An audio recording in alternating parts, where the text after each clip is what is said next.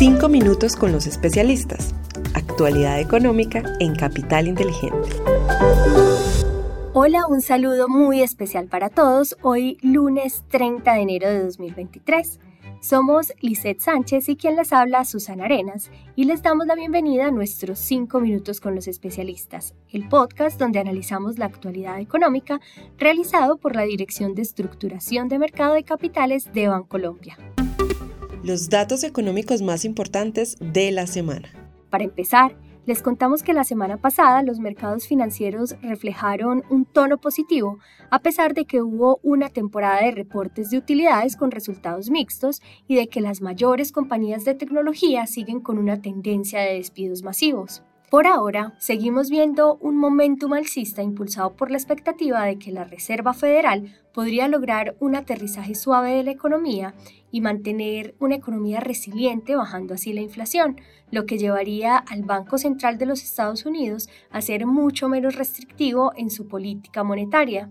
A nivel local, el Banco de la República aumentó su tasa de interés en 75 puntos básicos, ubicándola en 12.75%. Por otro lado, el índice de confianza comercial de Desarrollo en diciembre aumentó 3,4% con respecto al mes anterior, debido a una mejora en la percepción sobre la situación económica actual y de los próximos seis meses.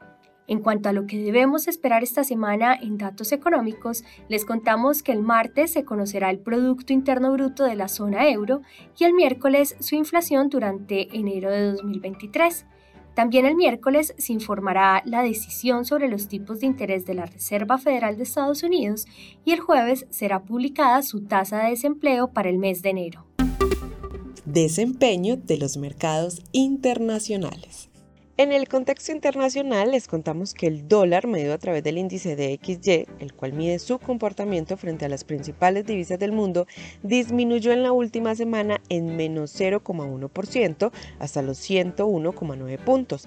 Esta disminución fue provocada principalmente por una revaluación del euro de 0,11% hasta llegar a los 1,09 dólares por euro y una revaluación de la libra esterlina de 0,03% hasta llegar a los 1,24 dólares por libra.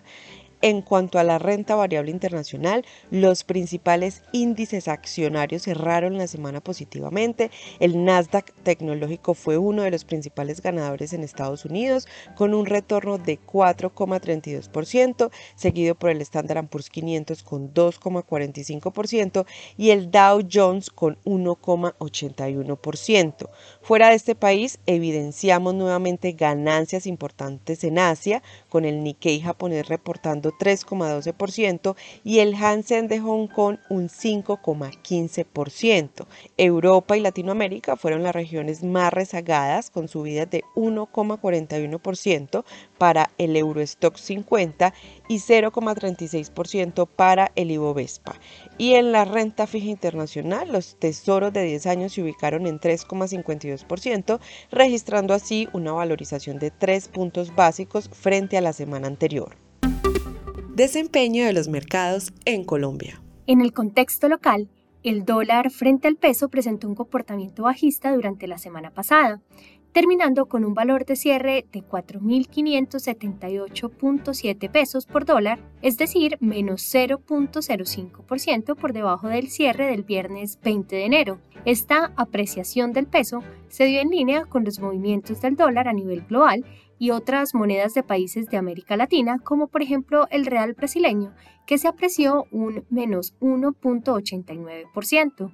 Por su parte, la renta fija presentó un comportamiento mixto. La curva de tasa fija presentó una valorización promedio de 18 puntos básicos con la referencia del 2036, registrando así una reducción en su tasa de negociación de 26 puntos básicos. Por otra parte, la curva de referencia soberana en VR experimentó una desvalorización promedio de 13 puntos básicos en las referencias de 2023, 2027, 2037 y 2049, mientras que el resto de títulos presentó una valorización promedio de 19 puntos básicos.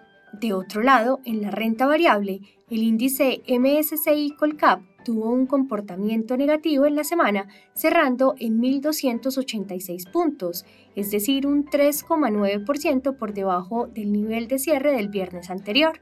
Para esta semana esperamos que continúe la volatilidad del mercado de renta fija y renta variable local y no descartamos desvalorizaciones adicionales. Desempeño de los fondos de inversión colectiva.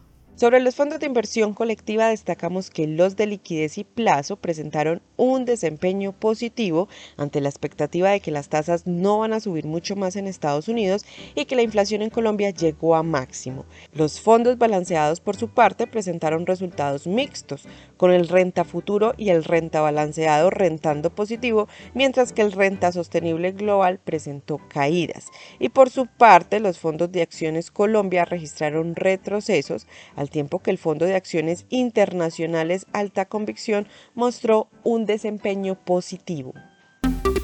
Oportunidades de inversión para esta semana. Para finalizar, en la renta fija internacional continuamos con una visión positiva, donde nuestra preferencia sigue siendo la deuda de más alta calidad crediticia del mercado americano ante condiciones financieras más apretadas que pueden afectar a los segmentos de deuda de más alto riesgo. En cuanto a mercados emergentes, preferimos la deuda latinoamericana ante bajas tasas de impago hasta el momento, un ciclo de normalización de tasas en una fase más avanzada y una senda de inflación que ya empieza a corregir en algunas economías de la región para la renta variable internacional, a pesar de seguir viendo riesgos y tener una postura de cautela para los próximos meses, consideramos que los mercados están teniendo un momentum positivo interesante que podríamos capturar a través de una estrategia enfocada en Asia, excluyendo Japón, y consumo discrecional en los Estados Unidos. De manera fundamental, seguimos favoreciendo un balance entre las compañías de calidad y valor, con preferencia hacia compañías que paguen alto dividendo. A nivel local, mantenemos una perspectiva neutral en los activos de deuda.